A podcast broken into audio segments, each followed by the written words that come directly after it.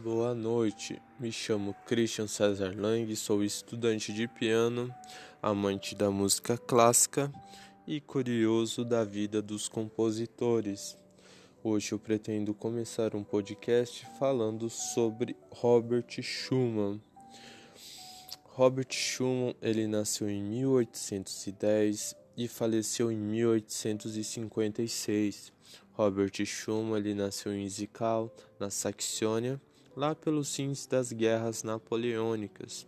Um duplo talento despertou nele prematuramente um dom para a literatura e um dom para a música.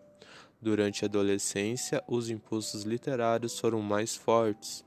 A adolescente exuberância e a imaginação das obras do poeta romântico Jean Paul Richter, desenfreada deste poeta que exerceu a poderosa influência sobre a alma sensitiva de Schumann, Richter embriagava-se do amor da natureza. O jovem Schumann embriagou-se da natureza do amor. Aos 18 anos, deixou o ginásio.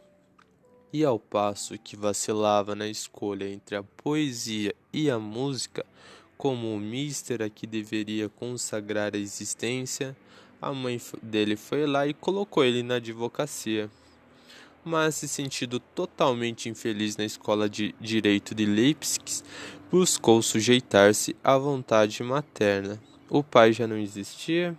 O final dessa luta entre mãe e filho nunca pareceu duvidoso.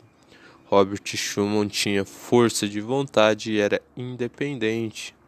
Poeta e não advogado, a lei, para ele, era um companheiro demasiado prosaico, isso mesmo.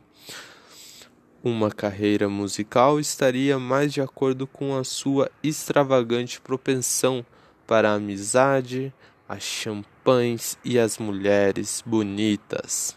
Acreditava piamente no adágio: quem não conhece mulheres, vinho e canções continua bobo a vida inteira. Né?